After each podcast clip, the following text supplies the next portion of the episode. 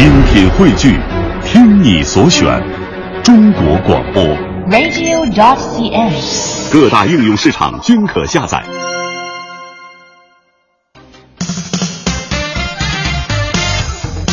各位好，北京时间的十点零五分，欢迎您将调频的指针持续停留在了中央人民广播电台 u Radio 都市之声 FM 一零一点八，我是晶晶，我是清源，我们是 SOHO 新势力。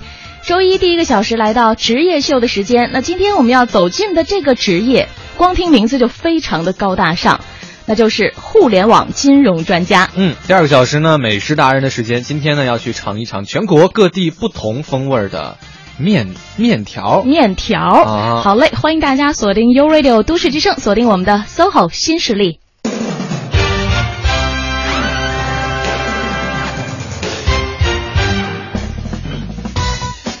你知道啊，清源，自从咱们的节目开播以来呢，我们一直其实都非常的想跟上时下的风潮，也来涉足一下大热的互联网行业。那为什么就没有去涉足呢？你看，你是文科生对吧？我也是，所以我们一直没有这个信心和勇气去面对他们，但是我，你说的对，就感觉好像这个隔行如隔山。有的时候，如果要是真的跟这些，呃，网就觉得我们络方面的跟他们没什么好聊的。对，你看，啊我我觉得你跟网络专家那个有共同语言的地方，大概就在于那个打游戏的部分。那还不是所有的网络专家都喜欢打游戏？呃也是啦，啊但是今天呢，之所以我们要突破这个瓶颈，嗯，是因为感觉认识了这位嘉宾之后，可能自己很快也会变得很有钱了。你还要变得多有钱呢、晶晶？人你都生已经就已经怎么怎么了？都已经是大户人家的孩子了呀。要拉大跟你的差距，好吧，嗯那看看今天你会不会有一些收获哈？所以这个我觉得吸引力非常之大。嗯哼。要赶紧和他来好好的聊一聊。嗯欢迎我们今天做客这一时段的嘉宾，互联网金融专家、爱投资战略发展副总裁钮新贝女士，欢迎你好。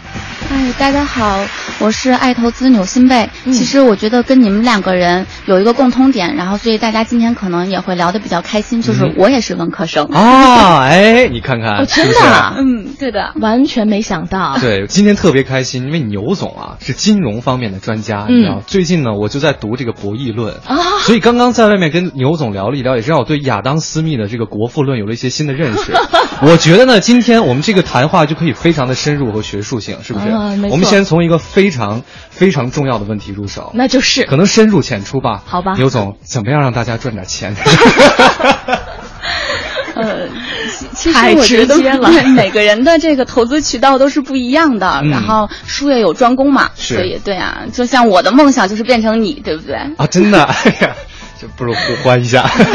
好，事今天请到这个呃有心贝过来之后呢，也是一方面从这个职业的角度给我们分析一下哈，你做这个行业是干什么的？可能另外一方面也会给大家一些呃一些启发。嗯就是帮助大家更好的投资理财哈。嗯先来说说你自己从事的这个职业吧，这个职业领域它到底都包括哪些内容？你的这个职业到底是做什么的？跟我们的听众朋友来介绍一下。呃，其实是这样，因为现在很多这个呃。投资人可能对这种互联网金融公司并不了解，就是它到底是做什么的，嗯然后它的领域到底分为什么。但是大家可能对 P to P 或者 P to C 这种词语并不陌生，嗯像很多呃，就是呃，讲什么人人贷呀，然后积木盒子呀，然后包括我们爱投资，包括有这种呃高大上背景的这种陆金所。那其实他们都有自己的一些产品，那所谓的产品就是我们互联网金融公司的产品。嗯，那跟这种实体金融有什么区别呢？嗯就是我们把其实是线下线上相结合的，把这种线下一些适合于做到线上的这种，呃，产品展示给投资人，让投资人有一个更加直观的一个，嗯，明白我在投什么。嗯，对是，所以它其实这个所谓互联网金融，它是一种融合，对，它其实是传统金融行业在互联网的这个这个技术背景下的一种、一个新的尝试，嗯一个展现。啊，一个展现，对。可能就是让大家会更明确自己在干嘛。对。啊，就像比如说咱们在呃银行或者信托买了一些理财产品，嗯。但是实际上并不知道它的头像到底是什么。嗯哼，所以，其实互联网金融公司就是把你的头像展示给你，你的钱到底去哪儿了？更明白了。对，嗯，其实我们现在听到这儿呢，大概明白了这个互联网金融和传统的金融行业呢有哪些区别。那我想问一下，互联网金融的优势在哪儿？呃，我觉得互联网金融的优势就是，呃，如果你从投资人这边来看呢，那可能就是他的钱去哪儿了，他更明白。那你从融资方这边来看呢，其实现在因为中小企业融资比较困难，融资比较贵，然后这个其实大家都是知道的。那你通过互联网金融公司，你可能就会省去很多中间的环节，那你的融资成本也就会得到很大的一个降低。嗯，这个是成本和成本降低，效率提高。另外一方面，对于这个投资者来说，他会更。更更明白自己的钱去哪儿了，嗯，可能也会更放心哈。对，嗯哈，但是这个还现在现在还处于一个初级阶段嘛？对，因为现在就是说很多，比如说像呃，我们展现了一些。理财产品，但是投资人可能并不是特别明白这个是做什么的，嗯，就是因为现在呃中国的这个就是呃不能说投资人他的教育程度比较低，但是他确实就是说很多专业度的东西他可能并不了解，是，那这个需要就需要我们互联网金融公司不断的去呃给大家讲这个是什么样产品，对，嗯。嗯，所以也就是说像你这样的互联网金融专家，它存在的意义就在这方面体现出来了，嗯，需要。更多的跟大家来普及，嗯，那咱们今天就先从你自己的这个入行的经历来聊起哈。哎，你入行多久？刚才讲到你也是文科生哈。嗯，对，其实我从呃大学毕业了之后，然后从事了很多这种实体金融的这种工作。嗯，我我呃我的第一份工作是在证券公司，嗯，然后呢去了一个就是有银行，然后再跳槽跳到一个有银行背景的这么一家公司，嗯，然后也也做了大概两三年。其实我来到互联网金融公司的时间并不长。大概不到三个月，嗯，对，然后其实，所以我也是跟大家在一起学习摸索的一个状态，嗯，因为我觉得就是为什么决定，因为当时决定要换工作的时候，然后也是斟酌了很长时间，然后最后觉得互联网金融公司是一个，嗯，比较朝阳的一个行业，而且它可能未来的发展会非常非常好，嗯。所以我才决定了到这个互联网金融公司。那在互联网金融公司，其实我又，呃，甄选了很很长时间，我到底要去一个什么类型的？然后我的职业规定到底是一个职业规划到底是一个什么样子？嗯，那最后我就决定说，因为我有这种实体金融工作的一个背景，嗯，那我到互联网金融公司的优势就是可以做这种产品创新，嗯，然后发现一些线下的产品如何跟线上相结合，哪些线下的产品适合于放到线上来。嗯。嗯，所以就是因为你之前做过线下的这些传统这个金融行业的一些产品哈，就很了解了。所以说对于他们把他们怎么样的放上来，有有一些取舍和和和一些改变，嗯这个是你当时可能在从事之前的那个工作的时候就已经发现的一些问题。对，其实也很难，因为就是呃，你你线下的时候可能它是一个固有的模式，嗯，然后就像那个呃很多条条框框你都需要满足，然后比如说你去银行借贷，它的流程是什么？手续也比较。多对对，然后呢，你去信托，信托的规定是什么？这些都是不一样的。嗯然后，那你把这些规定搬到线上来的时候，你就需要了解很多行业它自己的一个呃规律。然后，那他怎么着才能让投资人接受？它的亮点是什么？然后，包括投资人的本金如何才能保证有一定的保障？嗯，然后包括投资人他的偏好是什么？他喜欢什么样的类型的一个产品？所以其实都很头疼。而且我原来最开始在就是线下，其实最注重的是它的呃就是行业，但是线上其实你最要偏重的其实是投资人。啊，这是我个人的想法。对对对，所以说通过你的这个呃不同的这个呃工作也不是领域哈，就是怎么说，就是这个工作内容对模式的变化，嗯，你你其实也是变得需要站在更多角度去考虑这个问题了哈。嗯嗯，就是需要还是要去学习很多东西。对对对，包括你自己刚才也说到了，其实还挺难的，要突破固有的那些条条框框。嗯，那你认为你现在的这个职业最大的这种？特性是什么样？或者说你怎么看待你现在从事的这个互联网金融行业？是觉得它一直是充满刺激、充满挑战的，还是说觉得它是一个特别前沿？特别嗯高端的东西，其实确实挺刺激的。就是因为我刚开始来到这个这家互联网金融公司的时候，刚来爱投资的时候，然后我基本上呃每天凌晨三点钟就会醒，就是固有的模式，凌晨三点钟就会醒，就是因为每天做梦。噩梦惊醒。对，真的是这样，真的呀，真的是这样，就是因为每天做梦的时候都在想我这个产品应该怎么去设计，然后。呃，就是梦梦里的时候，就会忽然发现有一条是走不通的，就是这个是在传统金融当中不可行的，嗯，然后因为你可能触犯了一些规定，嗯，触犯了一些条文，那怎么办呢？然后忽然就醒了。然后三点钟就爬起来，开始在小本子上写，啊、呦我这个应该怎么跟投资人解释？然后这个包括怎么能绕一些这个就是行行业的规定，它一些法律条文。啊所以每天都在这样打架。所以你是那种可以记住梦的人吗？对，你不是吗？我不是，我我只能记住小时候的梦。哦就可以在梦中追追求到一些灵感。哎，对，所以你是梦中可能遇到一些问题，然后停止了之后，醒来之后会继续的去思考和解决。嗯，对。哦，或者比如说在梦中想到了一些就是解决问题的办法，也能记得住吗？对对对，就是我很奇怪，太我我早厉害了哇，这这个这个真的很厉害，为什么？因为大家一般比如说工作时间八小时，那可能有一些创意性的工作需要你。其实离开单位之后还要持续去思考，但是你没有办法控制你的睡眠，是 你很累了，可是你要睡觉。大家睡的这八个小时可能就没有办法去思考，嗯但是你不是，你二十四小时我我都可以。很奇怪一件事情，就是我早上起来，比如说我跟大家讲我昨天晚上梦什么了，嗯然后一二三四五，然后大家都会惊讶说你这是在编故事吗？就是因为我的记忆可能会很清晰，但是我觉得这是一种病。有有的时候也会为为他所累，是吧？就太累了，记太多东西。对好的，北京时间呢十点十六分，我们先来休息一下，关注一下交通情况。北京时间的十点十八分，欢迎各位继续回到 SOHO 新势力，我是清源。大家好，我是晶晶。在周一第一个小时的节目时间里呢，是我们的职业秀的节目时段啊。今天走进的这个互联网金融行业。非常的高大上，让我们再次欢迎一下这位嘉宾，爱投资战略发展副总裁钮新贝女士，你好。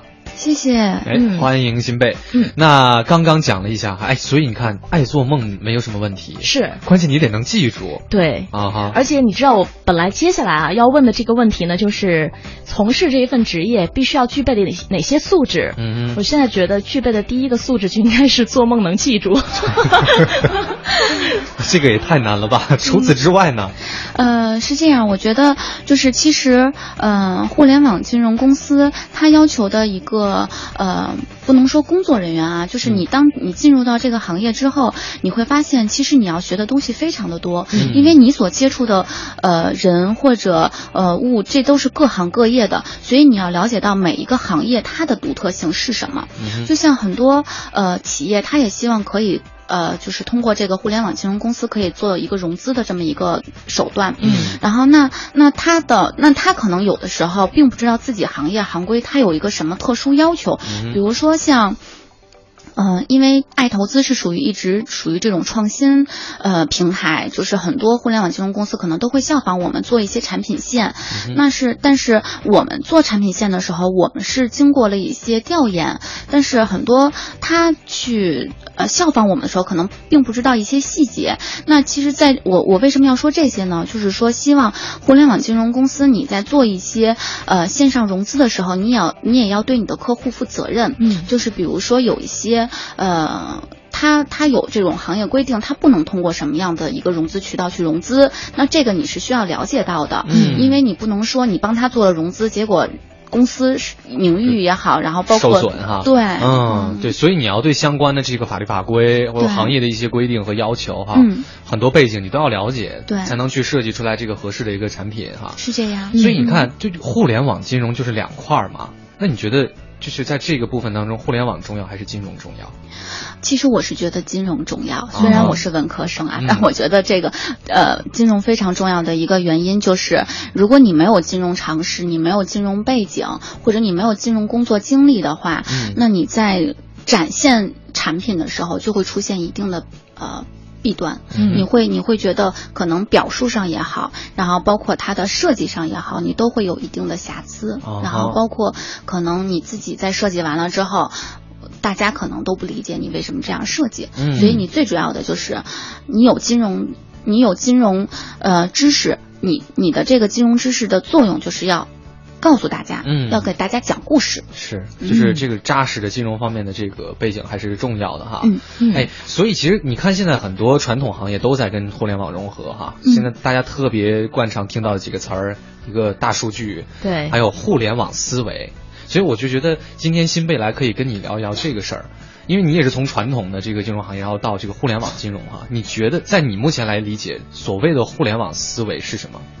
我目前为止，呃，认为互联网思维就是，呃，你怎么跟大家讲故事？就像我们最开始的时候，举一个很简单的例子啊，最开始的时候有一家企业找到我们来做这个线上融资，嗯，然后那他可能就是，呃，因为他的这个资质并不够，嗯，因为虽然互联网金融公司可能相对于这种咱们的传统行业、传统金融来说，它可能准入门槛会相对而言比较低，但是还是相对少一点，对，但是还是呃，就是正规的互联网金融公司对这个准入客户还是有严格的把控的。对，然后那可能这个企业来了之后。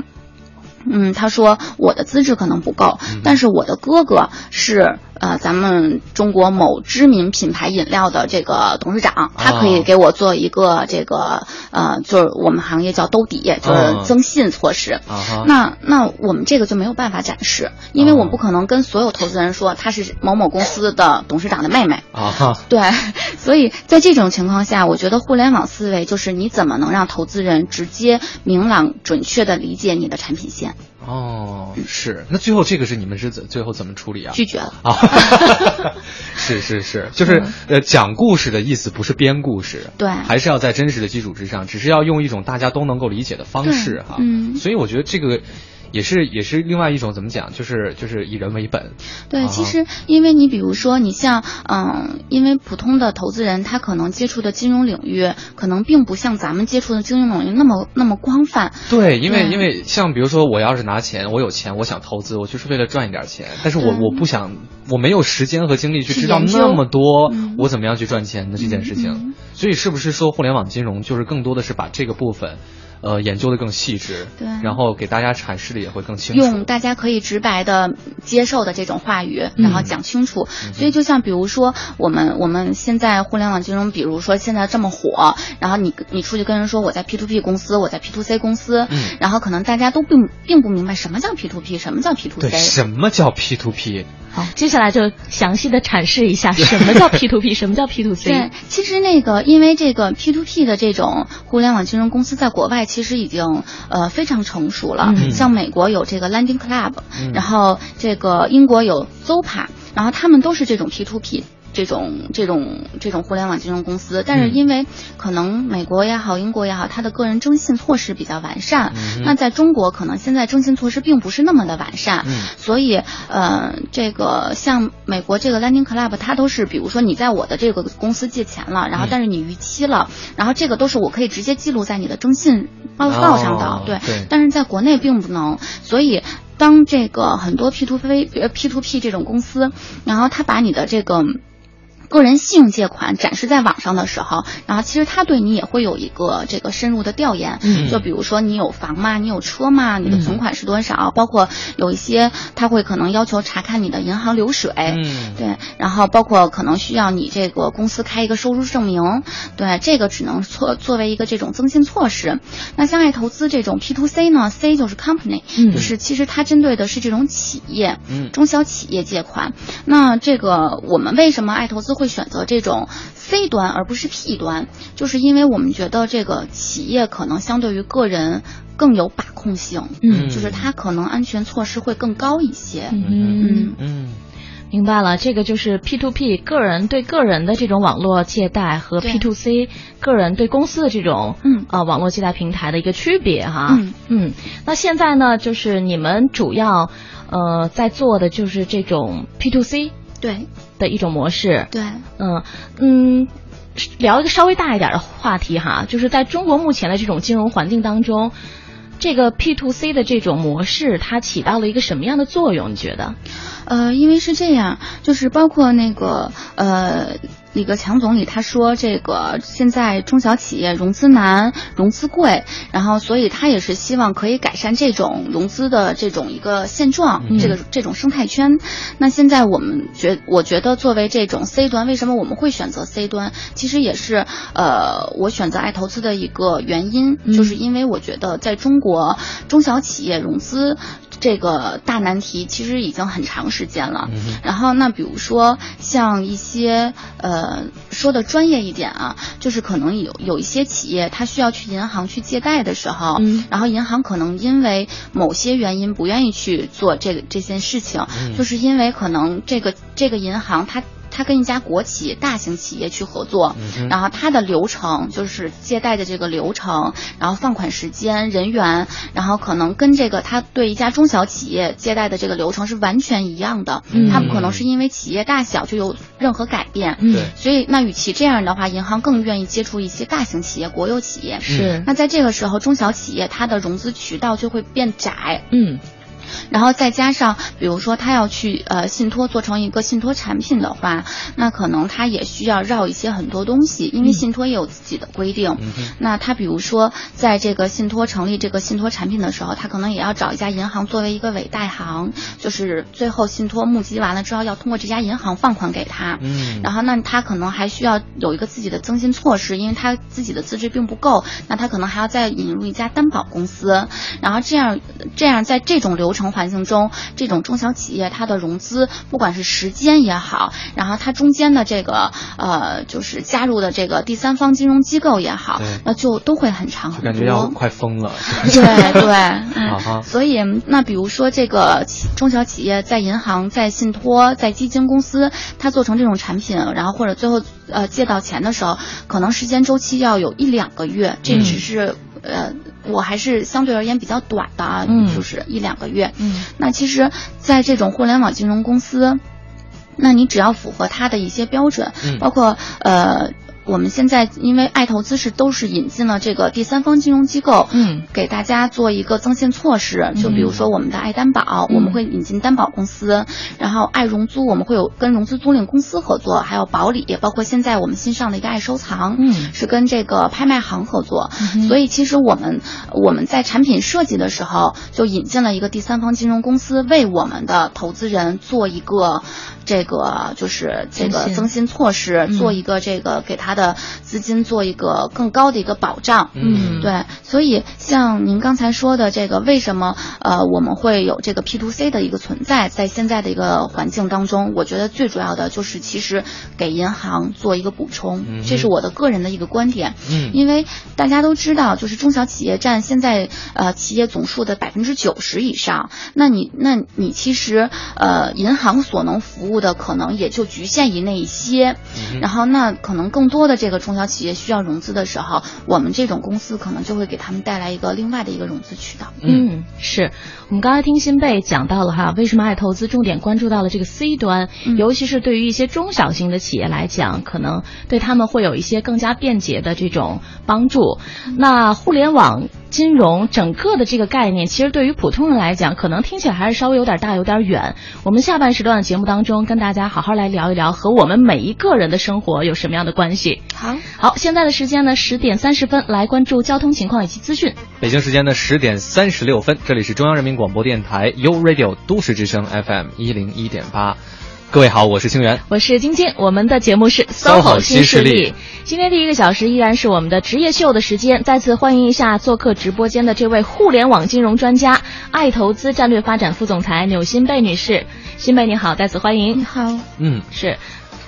呃，刚才上半时段的时候呢，我们是了解到了哈，这个 P to C 现在的这个模式，对于很多中小型的企业来讲呢，是很有益处的。嗯哼但是刚才我们也说到了，对于普通的呃老百姓，对于个人来讲，这个互联网金融到底对于我们意味着什么呢？对于我们有有什么好处和我们的生活有什么关联？对，哎，我突然想到一个问题，因为刚刚讲到，比如说你相对于银行的部分哈，在这个这个这个信贷的部分的时候，可能手续就没有那么的繁杂了，而且面对的更多的是中小企业，所以你们会不会压力也会比较大？对，是这样。就是我为什么呃以前经常做梦呢？刚来这个公司，就是因为那个，就是我每天，因为你开始在传统金融公司工作久了，嗯嗯呃，然后那你你知道就是大概的这个银行给这个中小企业它的一个借贷的成本大概是一个多少？嗯然后当你到互联网金融公司了之后，你就会发现，就是因为你你这家公司，你你的最主要的任务是你你先要能活下来，嗯，然后，但是就像刚才那个呃，我跟您聊的时候，就是很多互联网金融公司它的这个收益都非常的高，嗯所以投现在呢，就是咱们国内的这个投资人又是属于那种呃比较认。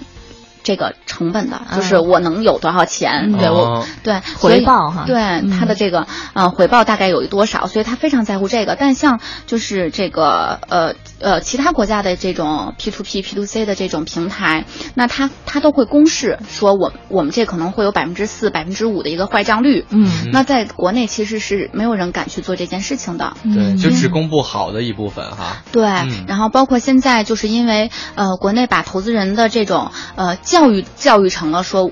我们都是刚性兑付的了，对，就是因为就比如说，嗯，我我可能因为原来有银行的工作背景嘛，然后我去银行，呃，去去呃办一些业务的时候，然后你就会看到，然后一些嗯大叔大妈们，然后他们在签订这个买理财的合同，对。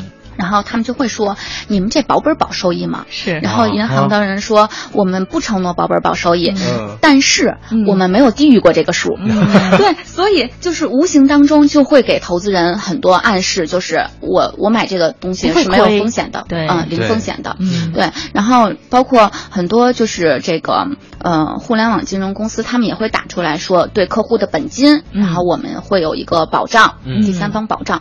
但其实这个是一个错误的。呃，就是指指导，然后因为它它指的是我们对你的本金有一定的保障，不是说你投出去的钱我们给你的本金保障，而是说你你在我们这个平台上你充值进来的本金我们是保障的，嗯，不会给你乱动啊，不给你给你乱投啊什么的，所以其实，在这些都是钻了很多小空子的，然后各位投资人在投资的时候，在线上投资也好，线下也投资也好，其实都要有一定的自我。风险这个意识，就是说，我买了这个不是说保本保收益的，对。然后这个东西我还不买。其实我我建议大家是要有这样的一个意识，嗯。然后包括比如说他在线上去购买一些东西的时候，条款很多大家其实都是不看的。就比如说这个合同，很多人就是你你因为很现在便捷的就是你你你是否同意这个这个协议，然后一个打个勾，对，然后呃对，然后大家就都不会再看，然后就很长啊，就急着要去就是急着要去。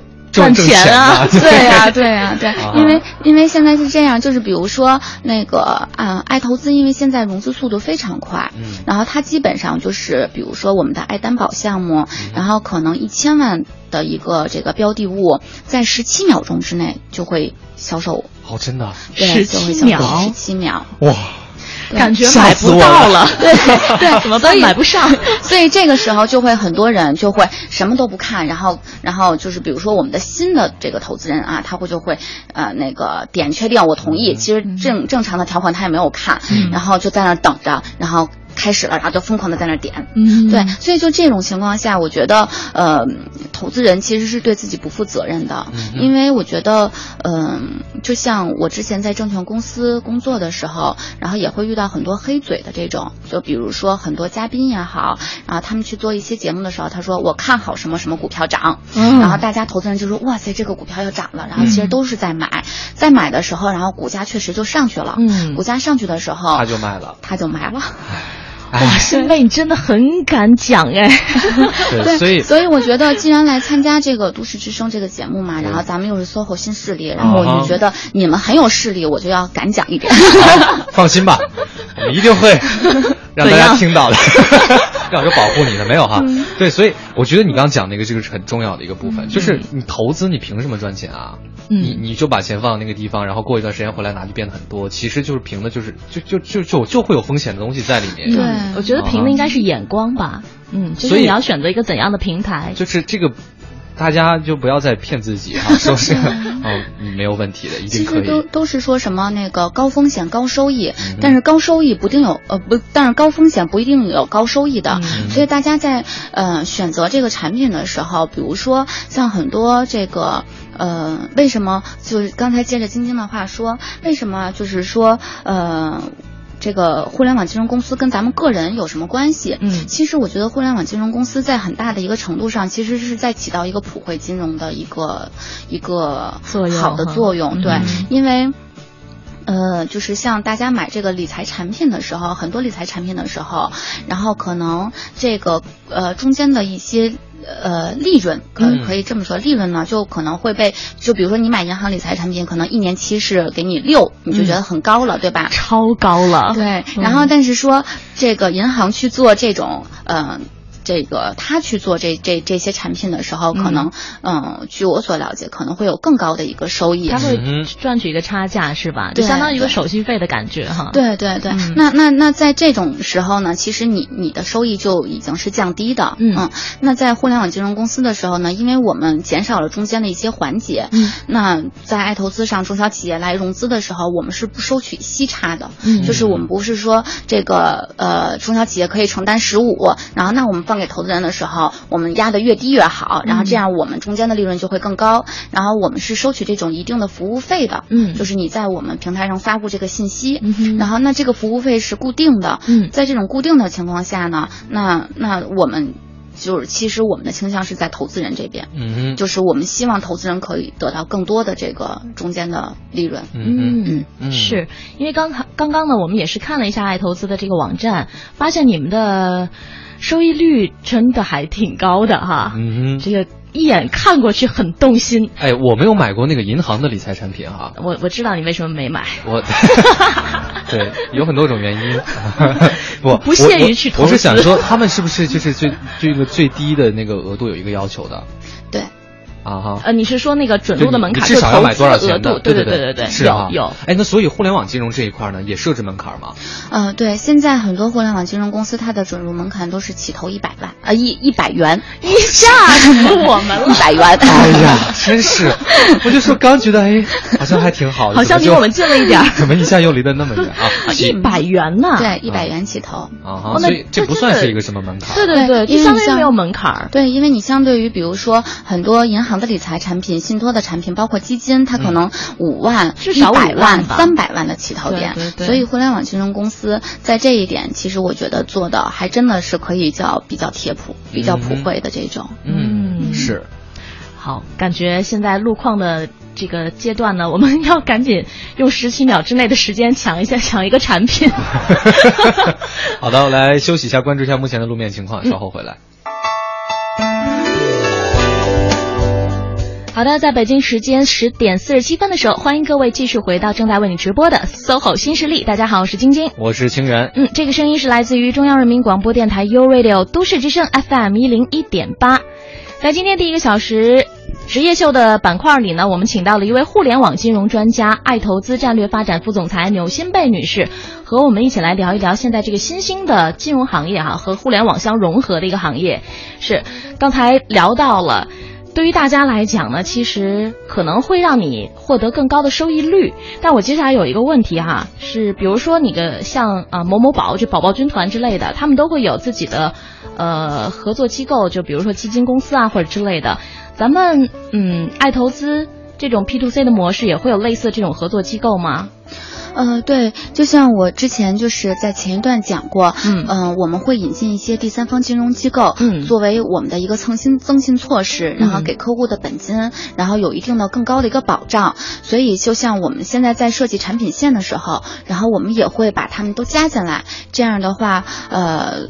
我觉得投资人在接受上、接受程度上就会更高一些，嗯。因为比如说像很多呃我们在设计产品线的时候，你你这个中小企业过来融资，那你的增信措施，然后可能嗯、我们比较认可，然后但是投资人并不认可，嗯那投资人不认可的时候，那怎么办呢？那就可能就会影响你这个平台的一个发展。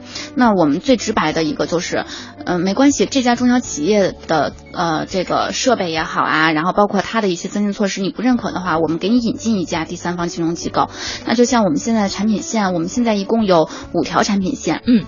但是其中一条就是债权转让，是我们自己投资人在线上面自己进行一个他自己的一个债权转让的一个一个业务线。嗯。剩下的四条呢，爱担保我们引进了一个担保公司。嗯。然后现在合作的担保公司大概现在有五十多家了，然后我们还有爱融租，就是融资租赁公司，嗯。然后还有爱保理、保理保理商、保理公司，嗯嗯然后还有一个爱收藏，是我们呃上个月新上的一个产品线，然后我们也是引进了拍卖行作为一个兜底方，嗯嗯，所以我们在设计的时候就基本上把这个呃金融机构就加到了里面。是，呃，感觉还是挺全面的哈，嗯而且这是在很快速的发展当中。是，呃，对于普通人来讲，大家投资的话呢，肯定会考虑收益和风险、嗯。这个比重，嗯。呃，安全性怎么样，风险又在哪儿？如果选择咱们这个平台的话，是这样，其实，呃，我觉得，嗯，就像之前，我觉得现在的投资人他自己的可能一些专业度并不够。那，那你，你比如说，呃，你在这个呃不知道我该买什么的时候，可能很多人就会买一个基金，嗯然后对，然后那个那那就是专业的人去替我去操盘，然后到时候给我一定的回报。是然后那我在选择基金的时候，我可能会查一个它的排名，然后查一个它去年的收益率，然后查一下它的那个呃那个承销商什么的。嗯那那在互联网金融公司的时候，我觉得投资人在选择我们这种平台的时候，最主要的是第一是要看一下它的增进措施是什么。嗯因为你你可能就是说你对专业的呃知识可能不太了解的话，但是你总能看得明白，就是他比如说如果万一出现逾期的话，谁来给他先行垫付？嗯那如果出现这个，呃，这个呃。就是因为现在很多互联网金融公司上午刚刚成立，下午就跑路了，对，所以你要看它的这个充值的一个流程，嗯就是比如说我的钱是去哪儿了，嗯是不是直接？因为它为什么能跑路，就是因为客户的钱都在他自己的公司账户里面，嗯，对，所以你要选择一个呃这个这个充值流程、支付流程，然后相对于安全的公司。嗯。嗯，然后再一个呢，就是其实呃所谓的刚才咱们说的这个高风险高收益嘛，那你在产看产品的时候，你也要看，因为就是说，比如说呃有一些大的行业，嗯、它的这个嗯你从股股市上，嗯，就是这个呃公布的这个这个数据上面就能看到这个行业的一个平均收益率大概是一个多少。嗯那你比如说我一个做鞋的，然后那我的平均收益率大概是多少？然后我你你看我这个互联网这个业务线上的时候，你再看一下它的收益率是多少。嗯如果我我这个行业平均收益率才十，然后结果这个企业在线上融资的时候，然后客户看到的是二十，嗯那嗯那我觉得这个可靠性就非常非常的低。是对，所以你要有一个稍微有一个鉴别能力在这个里面。嗯，好，对于平台的选择，包括具体我们都要看哪些方面哈？刚才新贝也是给了我们一个非常具有指导意义的一些建议，嗯特别好。那最后一点时间呢，想聊聊你们的这个团队。其实你们的这个团队整体来讲，就像你一样，就像你刚才说到朝阳产业一样，都是非常年轻的，嗯，而且好像听说你来这个公司一个月的时间，就已经开始有人打算把你挖走了。对对对，这个啊、老板应该不会听得到哈。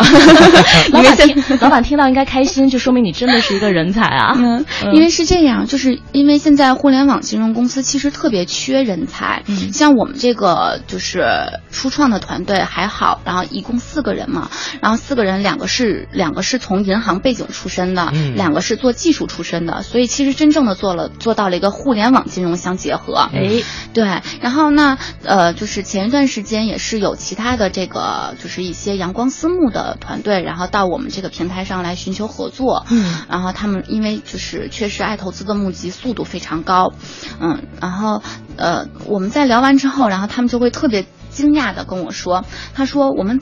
走访了很多互联网金融公司，然后我们今天真的没有想到还能遇到一个明白的，就是还能跟他们聊两句的，对，所以。